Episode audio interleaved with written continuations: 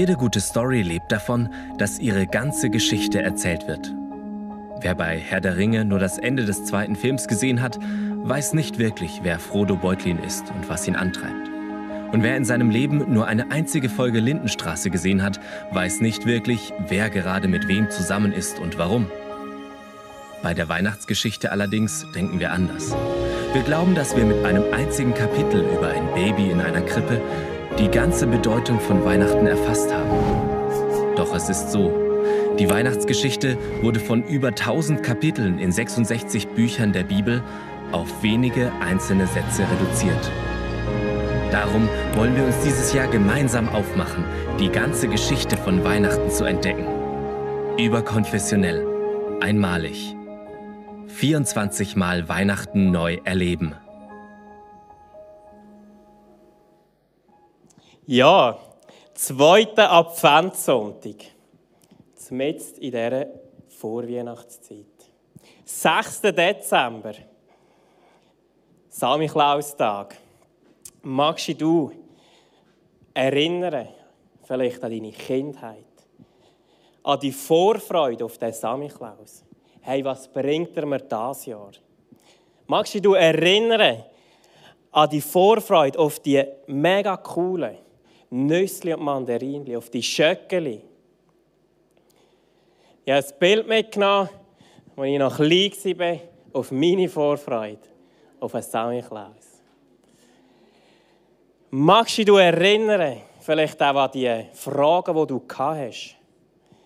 Hey, wer steckt unter dem Mantel?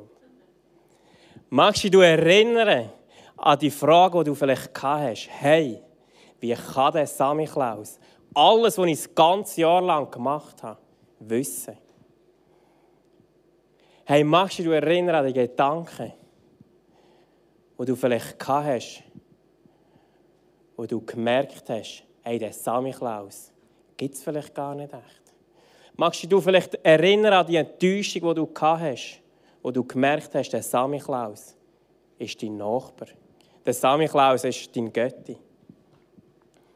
Magst du dich an das erinnern? Wo du gemerkt hast, die Geschichte mit dem Sammy Klaus ist ein Schwindel. Hey, und schau, wie oft in unserem Leben ist doch so. Wir erträumen uns etwas.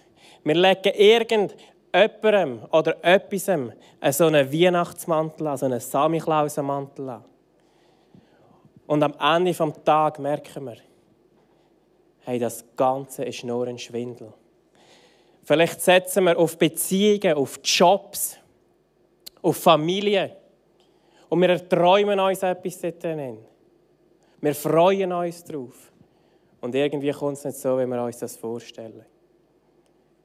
Und wir sind enttäuscht und am Ende des Tages entpuppt sich alles als ein Schwindel.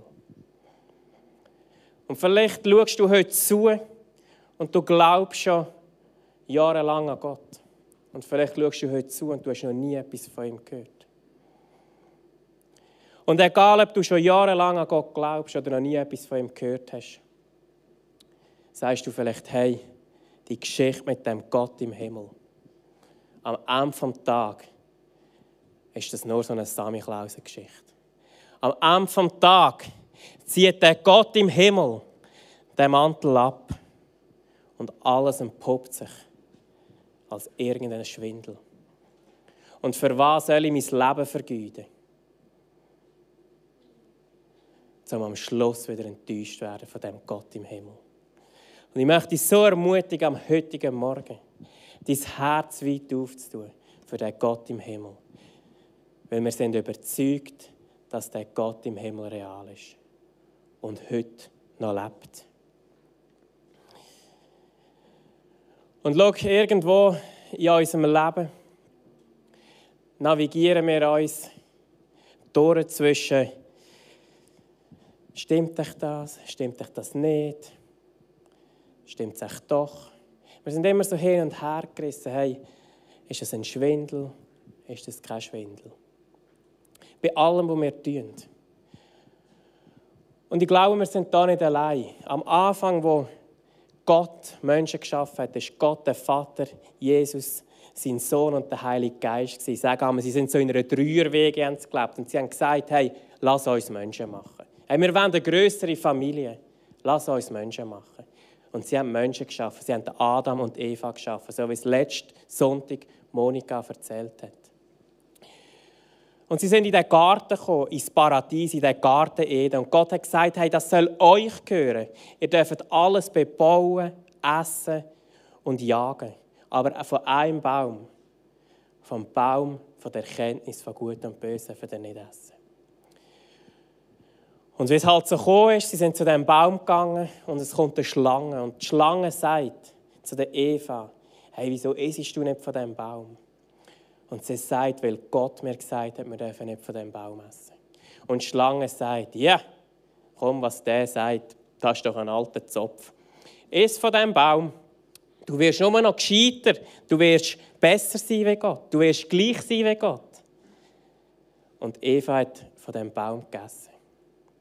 Schau, sie ist an einen Punkt gekommen, wo sie plötzlich davon zweifeln. Sie ist an einen Punkt gekommen, wo sie plötzlich nicht geglaubt hat, dass Gott es gut meint mit ihr. Sie ist plötzlich an dem Punkt wo sie sich davon überlegen, ist ich wirklich am Ende am Tag gar nicht an dieser Geschichte. Und sie hat von dem Baum angefangen essen. Und Zweifel und Leid ist auf die Welt gekommen. Und wir lesen das im 1. Mose 3, Vers 5 bis 7. Unsinn, ihr werdet nicht sterben, widersprach die Schlange. Aber Gott weiß, wenn ihr davon esst, werdet eure Augen geöffnet. Ihr werdet sein wie Gott und wissen, was gut und böse ist. Die Frau schaut den Baum an. Er sah schön aus. Er wäre bestimmt gut, von ihm zu essen, dachte sie. Seine Früchte wirken verlockend und klug. Würden sie davon werden? Sie pflückte eine Frucht und biss hinein. Dann reichte sie die Frucht ihrem Mann, der bei ihr stand, und auch er aß davon. Plötzlich gingen beiden die Augen auf, und ihnen wurde bewusst, dass sie nackt waren. Hastig flochten sie Feigenblätter zusammen und machten sich daraus einen Lendenschurz. Der Zweifel ist auf die Welt gekommen. Und sie haben sich plötzlich angefangen zu schämen. Sie haben einander angeschaut und sie haben gemerkt, hey, shit, wir sind nackt. Und schau, Gott hat über dem Ganzen viel größeren Plan. Monika hat es letztes Mal schon ein bisschen angetönt. Gott mag es nicht anschauen, wenn er sieht, dass wir so unter dem leiden. Er mag es nicht anschauen, wenn wir kämpfen auf dieser Welt. Und Gott hat zu dieser Schlange gesagt, hey, du musst gar nicht meinen, du kannst meine Menschen nicht verwischen. Ich werde einen auf die Welt schicken, wo der wird den Kopf zertreten. Und der Vater im Himmel hat Jesus auf die Welt geschickt, um dich und mich zu retten. Und das ist das, was wir an der Weihnachten feiern. Er hat gesagt, ich mag es nicht mehr länger anschauen, dass der in dieser Lüge, in diesem Schwindel leben Ich schicke euch, euren Retter. Und er hat uns Jesus geschickt, nicht weil wir irgendwelche traurige Sünder sind, sondern weil wir Söhne und Töchter von ihm sind. Ich habe es schon so ein paar Mal gesagt und ich werde es sagen, bis wir es irgendwie einmal glauben können. Jesus ist nicht nur gekommen, weil wir irgendwelche traurige Sünder sind, sondern Jesus ist gekommen, weil wir Söhne und Töchter sind. Und er hat gesagt, hey, ich komme und ich kaufe das zurück, was ich schon lange an euch gesehen habe. Vielleicht bist du da und du sagst, ich habe die Geschichte schon manchmal gehört und äh, gleich kann ich das nicht glauben. Und gleich, was ist, wenn am Ende des Tages gleich alles irgendwie Schwindel ist und der Mantel wird abgezogen und der Jesus ist doch nicht mein Retter und der Gott im Himmel ist auch irgendwie eine schöne Geschichte. Schau, ich glaube, so oft legen wir dem Gott im Himmel selber irgendwelche Mäntel an. Wir ziehen dem so Mantel über, wo ihm gar nicht zusteht. Und der erste Mantel, den ich glaube, den wir ihm oft anziehen, ist so der Mantel von dieser Adeligkeit. Wir haben das Gefühl, Gott ist adelig, er ist perfekt. Ich habe noch ein Bild mitgenommen, wie wir uns das manchmal vielleicht vorstellen. Und wir denken, er ist doch so perfekt, er ist mega heilig. Und wir müssen alles vor ihm verstecken. Wir dürfen ihm nichts zeigen. So wie wir es probieren, vor einem Samichlaus zu verstecken, dass er es nicht in sein Buch hineinschreiben kann, probieren wir etwas von Gott zu verstecken. Aber schau, der Vater im Himmel ist ganz anders. Er hat seinen Sohn auf die Welt geschickt, dass er dir und mir näher sein kann. Er hat seinen Sohn auf die Welt geschickt, dass er den Söhnt, dass er im Leid, dass er der Krankheit kann sein Er ist nicht weit weg. Und was wenn wir noch etwas vor ihm verstecken, er, der sowieso alles sieht und sagt, hey, komm raus. Komm aus dem raus, du bist ein Sohn und eine Tochter. Komm, hack mir auf die Schoß. Wir reden darüber. Du bist viel mehr als das, was dich gerade bestimmt. Du bist mehr als dein Leiden. Du bist mehr als die Beziehung, die nicht gut läuft. Du bist mehr als die Sucht, die dich plagt. Komm, ich habe es gesehen, bring es mir. Wir gehen zusammen hier durch. Es gibt eine Geschichte in der Bibel vom Zachäus. Der Zachäus war ein Zöllner. Und zu dieser Zeit waren Zöllner überhaupt nicht beliebt. Weil sie haben äh, Leute über Sorge gehauen, sie haben Leute über den Tisch gezogen. Und dem Zachäus ist es gleich gegangen, wie sage ich oft uns. Er hat gewusst, er hat mega Schlimmes gemacht. Aber gleich möchte ich den Jesus sehen, wenn er in meine Stadt kommt. Aber ich darf ihn mir nicht zeigen. Und er ist auf einen Baum geklettert. Und ich kann mir so vorstellen, wenn er den Blättern vorgeschaut hat, oh, hoffentlich sieht er mich nicht, oder? Hoffentlich könnte er mich noch ansprechen drauf. Und er hat runtergeschaut. Und Jesus ist durchgelaufen und schaut an diesen Baum und sagt, hey Zachäus, komm aber runter. Noch heute werde ich zu dir essen. Verstehst du? Dem Jesus geht nichts spurlos vorbei. Und dem traurigsten Mensch zu dieser Zeit sagt er, hey Zachäus, zu dir komme ich essen. Die Pharisäer, die Schriftgelehrten, die, die Superreligiösen, die gemeint sie machen alles richtig. Sie haben gesagt, der Jesus der ist ein Freund von den Säufern, ein Freund von den Huren. Friend of Sinners, Friend of Mine. Es gibt so ein Lied, das wir einmal singen. Freund von den Sündern. Er ist ein Freund von dir und von mir. Und vor ihm müssen wir nichts verstecken. Der zweite Mantel, und ich glaube, dass wir Jesus so oft immer wieder anlegen, ist der Mantel vom Richter. Wir drücken so oft Gott im Himmel in den Richterstuhl. Wir haben irgendwie ein Bild von Gott, der nur noch schaut, dass er uns eins über den Deckel geben kann, dass er uns strafen kann irgendwo durch. Wir haben Angst, wenn wir etwas gemacht haben, dass hinten nachher die Strafe kommt. Aber schau, der Vater im Himmel hat Jesus auf die Welt geschickt, dass er für dich und mich zahlt. Er hat gesagt, hey, ich mag es nicht länger anschauen, dass ich euch alle strafen muss. Manchmal wäre es ja berechtigt. Manchmal machen wir etwas, da hätten wir es sogar noch verdient. Aber nein, er sagt, hey, das kann ich nicht mit anschauen. Und er hat seinen geliebten Sohn geschickt auf die Welt. Und er ist stellvertretend für dich und mich ans Kreuz gegangen. Dass wir frei von dieser Strafe sein können. Dass wir wieder die Beziehung mit Gott haben, so wie es Nömi vorher gebetet hat. Wir müssen ihm nicht mehr irgendwelche Daten abliefern.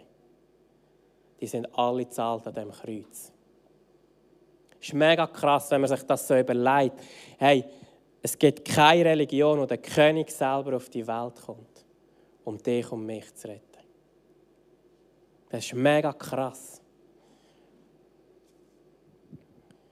Schau, Jesus ist nicht an deinen Taten interessiert. Jesus ist nicht interessiert, wie viele gute Taten du am Tag machst oder wie viele schlechte. Er ist an dir als Mensch interessiert. Und ich durfte das auch mega merken. Ich bin mit 18 irgendwie bin also in einem Konstrukt aufgewachsen, wo ich ein mega Bild hatte von dem Gott, der irgendwie straft. Und ich bin an einem Punkt, wo ich sagen musste, wenn das Leben als Christ ist, dann ja, Nägel, oder? Da wünsche ich kein Mensch. So etwas. Und ich den Vater erfahren als liebender Vater. Und ich durfte merken, hey, dem Gott im Himmel geht es nicht darum, ob ich alle Sachen gut mache, ob ich alles genau so einhalte, wie es jemand vorschreibt. Es geht nicht darum, um eine Aneinanderreihung von guten Taten ihm abzuliefern, sondern es geht darum, die Beziehung mit dem Gott zu suchen. Und auch hier gibt es eine Geschichte in der Bibel von dem Kreuz, wo Jesus gehangen ist und links und rechts von ihm sind zwei Verbrecher gehangen. Und wo die Verbrecher und Jesus dort hängen, sagt der eine zu Jesus, hey, wenn du sagst, dass du der Sohn von Gott bist, dann komm doch ab dem Kreuz ab und hilf uns auch noch. Also ich hätte schon auch noch ein bisschen gedacht. Und nachher sagt der andere Verbrecher, hey, wie kannst du in so einer Situation so etwas sagen? Wir zwei, wir haben es verdient. Aber er ist der Sohn von Gott.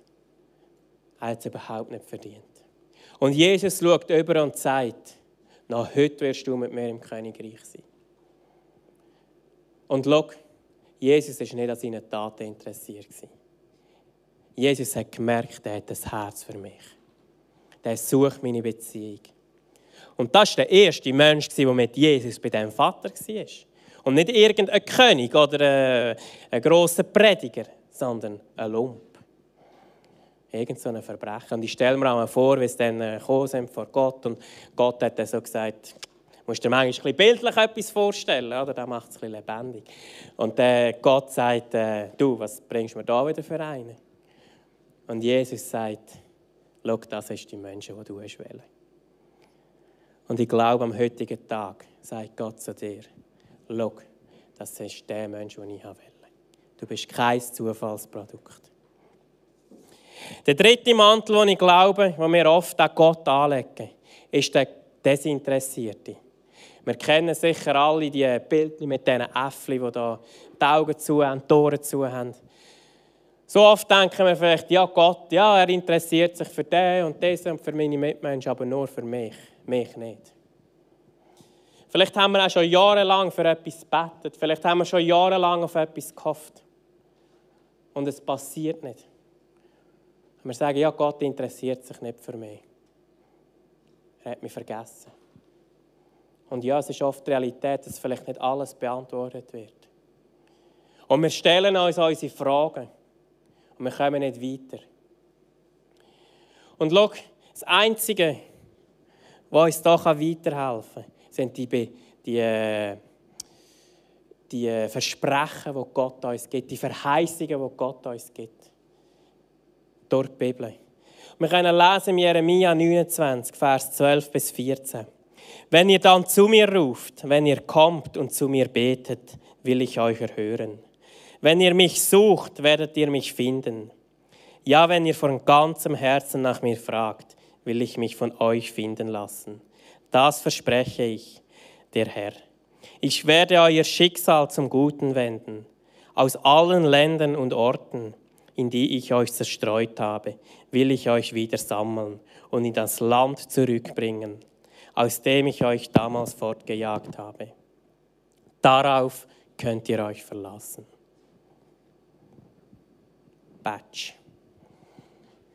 Da wissen wir es. Wir haben vielleicht so viele Fragen und wir kommen nicht daraus, wie Gott handelt. Seine Pläne sind oft anders. Aber wegen dem ist er genau gleich an dir und an mir interessiert.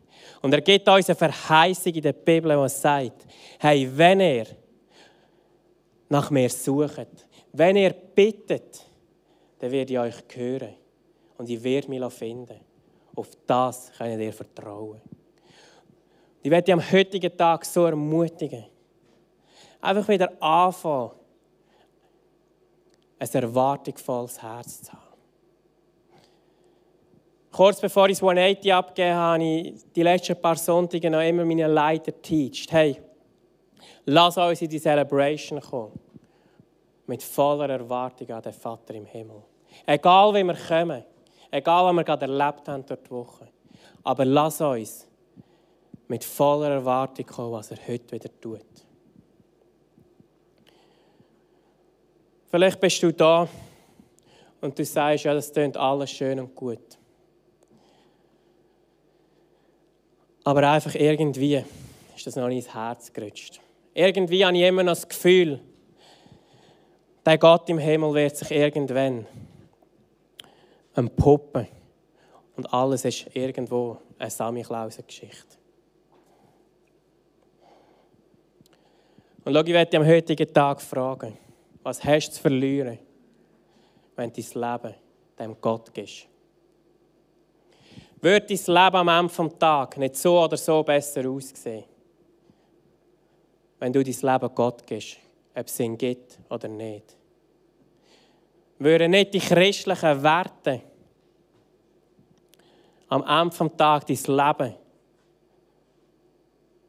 bereichern, auch wenn es Gott nicht gibt? Würde es sich nicht einmal lohnen, dem Gott noch eine Chance zu geben? Verstehst du, in Matthäus 11, 28 sagt er, Kommt alle her zu mir, die ihr euch abmüht und unter eurer Last leidet. Ich werde euch Ruhe geben. Er sagt, die Last, die ihr müsst tragen mit all diesen Sachen, die wir vielleicht haben in dem Leben, jetzt gerade in dieser Vorweihnachtszeit, in dieser Corona-Zeit, das müsst ihr nicht selber tragen. Ladet es bei mir ab. Und vielleicht magst du dich erinnern, wo du als Kind an so einen Stiefel oder so einen Samichlausensack vor die Tür gestellt hast. In der Hoffnung und in der Erwartung, dass der Samichlaus vorbeikommt und der den mit guten Sachen fürs Leben, mit guten Sachen füllen, mit Nüsse und Mandarinli. Und wie wäre es heute, wenn wir den Stiefel noch einmal neu herausstellen? Wenn wir den Stiefel noch einmal neu vor die Tür stellen? mit der Hoffnung und Erwartung, dass Gott den Stiefel wird füllen. Wie wäre es, wenn wir den Stiefel vielleicht nach manchem Jahr wieder mal abstauben und vorausstellen und vielleicht das erste Mal wieder Gott darum bitten, hey, zeig du dich mir. Wie wäre es, wenn wir vielleicht das erste Mal in unserem Leben überhaupt den Stiefel herausstellen und sagen, hey Gott, wenn es dich gibt, dann füll du den Stiefel.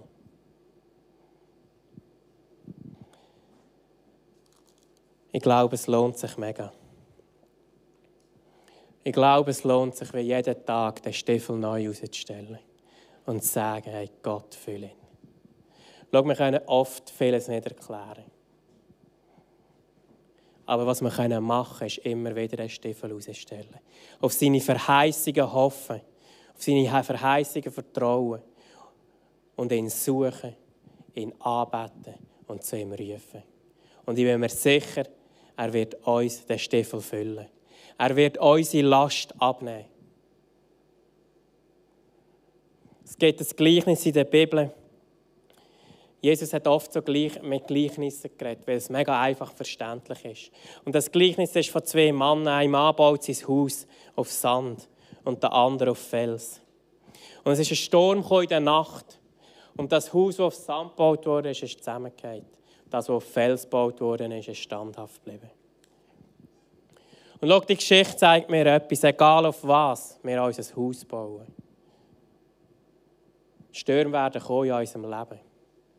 Aber wenn wir unser Haus auf den Felsen bauen, wird standhaft bleiben. Und ich glaube, das ist das, was wir uns jeden Morgen neu entscheiden können. Hey, wo baue ich mein Leben drauf?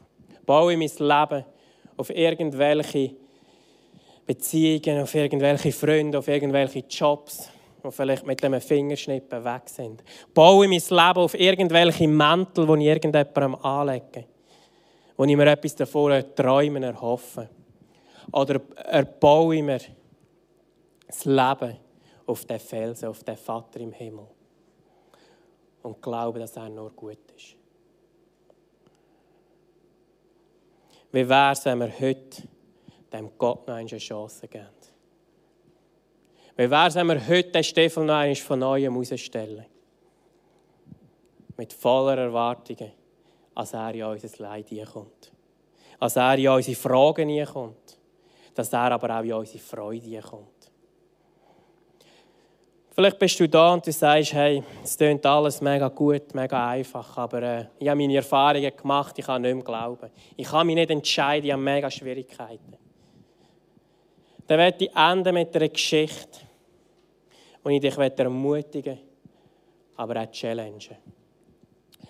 Und die Geschichte ist von dem Horatio Gates Befford. Er war ein Mann ein reicher Geschäftsmann in Chicago. Er hat sehr viele Immobilien. Er war sehr angesehen. Und es ist ein Feuer ausgebrochen in Chicago. Und es sind mega viele Immobilien zerstört worden. Es ist eine grosse Rezession gekommen, Jahre später, und es hat ihm noch einmal viel Geld gekostet. Es ist ja alles nur finanziell, es ist ja alles nur materiell, es tut noch nicht so weh. Und er hat zu seiner Frau gesagt und zu seinen vier Kindern, hey komm, lass uns auf Europa gehen, wir brauchen ein bisschen Pause von dieser ganzen Sache. Lass uns auf Europa gehen. Und dort auf eine Missionsreise mit einem Worship-Leiter mit, weil er ist auch Musiker war. Und er hat Frau und Kind vorausgeschickt über den Atlantik und er hat gesagt, ich tue noch Geschäft hier in Chicago erledigen. Und sie sind gegangen und sie haben mitten auf dem Atlantik hat das Schiff Schiffbruch erlebt. Eine Kollision. Seine Frau überlebt zum Glück, seine vier Kinder sind tot. Wo ihn die Nachricht erreicht hat, ist er hinten nachgereist. Jetzt musst du dir mal vorstellen, mit was für einem Schmerz. Was hat euch der Mann für Fragen gehabt an Gott? Jetzt habe ich mein Leben lang für Gott gelebt. Jetzt gehe ich sogar noch auf Europa auf eine Missionsreise. Ich will noch etwas tun für Gott. Und jetzt passiert noch so etwas Schlimmes. Und er ist auf den Atlantik gegangen. Und er kommt an eine Stelle wo das passiert ist. Und es kommen Wörter, es kommen Sätze in seine Gedanken. Ein Frieden kommt in sein Herz. Und er merkt, hey, in diesem ganzen Schmerz bin ich nicht allein. In diesen ganzen Fragen bin ich nicht allein. Und er hört wie eine innere Stimme, die ihm sagt, mit deiner Seele ist alles gut. In all dem Schmerz hört er eine Stimme, die sagt, mit meiner Seele ist alles gut. Und schau, vielleicht bist du heute da und du hast tausend Fragen. Tausend Fragen. Vielleicht bist du heute da, du bist durch eine schwere Zeit durchgegangen. Vielleicht bist du heute da und du hast gerade eine mega Freudezeit. Und schau, er ist weitergegangen und hat angefangen, das Lied zu schreiben. It is well with my soul. Und wenn du heute da bist und sagst, das spricht mich an, dann mach das Lied zu deinem heutigen Lied. Lass uns über jenstliche Situationen das Lied proklamieren, das Lied singen. It is well with my soul. Deiner Seele geht's gut in all dem Schmerz, in all dieser Trauer, in all dieser Freude. Meiner Seele geht's gut.